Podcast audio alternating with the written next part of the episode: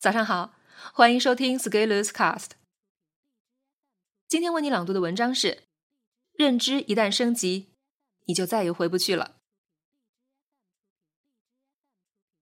上周和几个朋友吃饭，席间和一位新媒体大 V 朋友聊到写作的事情。朋友说：“我以前特别喜欢写故事、鸡汤文，只要你煽情，阅读量就非常高。”之后，为了提高认知，专门写干货逻辑文，强化练习，对提升很有用，但是阅读量却下降很厉害。但是我发现，当我习惯以逻辑思考来驱动写作的时候，我再也回不到原来的状态，不愿意写那样的鸡汤文了。我说，这其实是一个打开眼界的过程。当你把认知提升一个层级，能生产或者吸收有思考痕迹的文字。你会发现，自己再也无法适应以前的世界。人们经常说“由俭入奢易，由奢入俭难”，其实，在认知上也如此。当你通过学习实践获得了一些新认知，你的眼光会比以前更挑剔。你会发现，你不再和以前一样。比如，我一直在做的事情，就是带着社群成员阅读经典作品。这些经典作品很多都是经历了时间的考验，闪耀着思想的光辉。而我也发现，一旦社群的小伙伴能跟上我的阅读节奏，口味马上变得刁钻起来。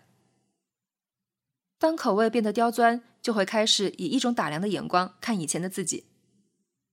这时，他在墙角看到自己以前买的一些书籍，就会突然一脸嫌弃的问自己：“为什么我会买这样的书回来看？”于是，二手书市场又多了一批货。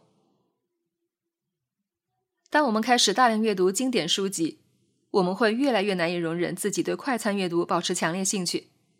而经过经典作品的洗礼，即使要阅读大量的商业书籍，阅读速度也会比以前快速很多。而达到这一目标，并没有专门接受快速阅读的训练，唯一做的事情就是认认真真啃下一本又一本大部头。从二零一七年开始，我就在着手做这件事情。到现在，二零一九年已经第三个年头。不要说社群成员的思想有什么变化，你就看看我自己写的文章，和三年前也是有很多不同的。至少思想上更有深度，视角也更为丰富。虽然文采未必有什么进步，但是逻辑还是比较清楚的。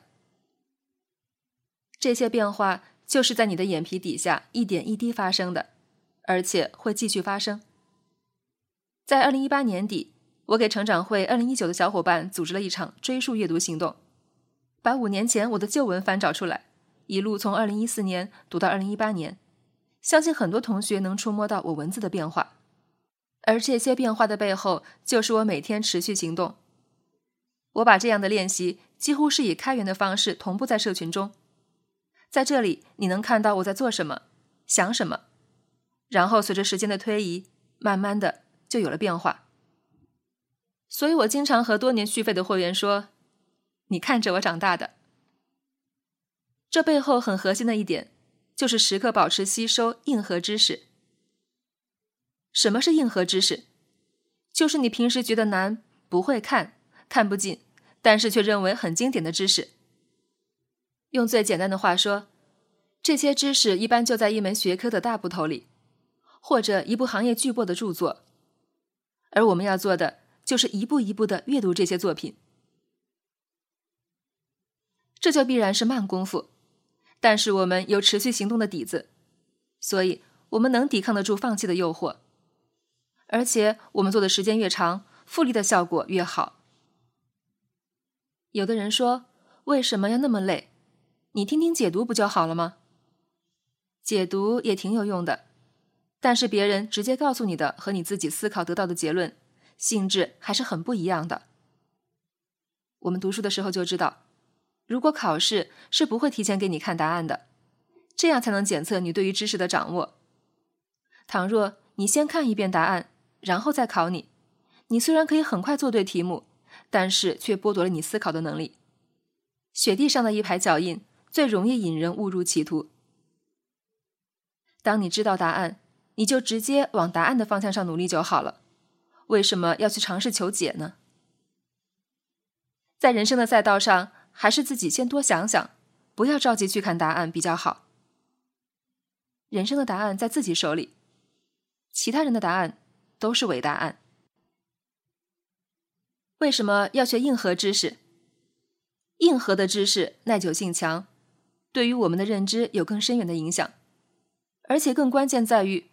我其实是不相信一些知识服务商的转述的，因为我自己读过一些书，然后听了转述，我发现有很多地方转述者为了吸引读者做了夸张与过度解读，已经偏离了原作者的意思。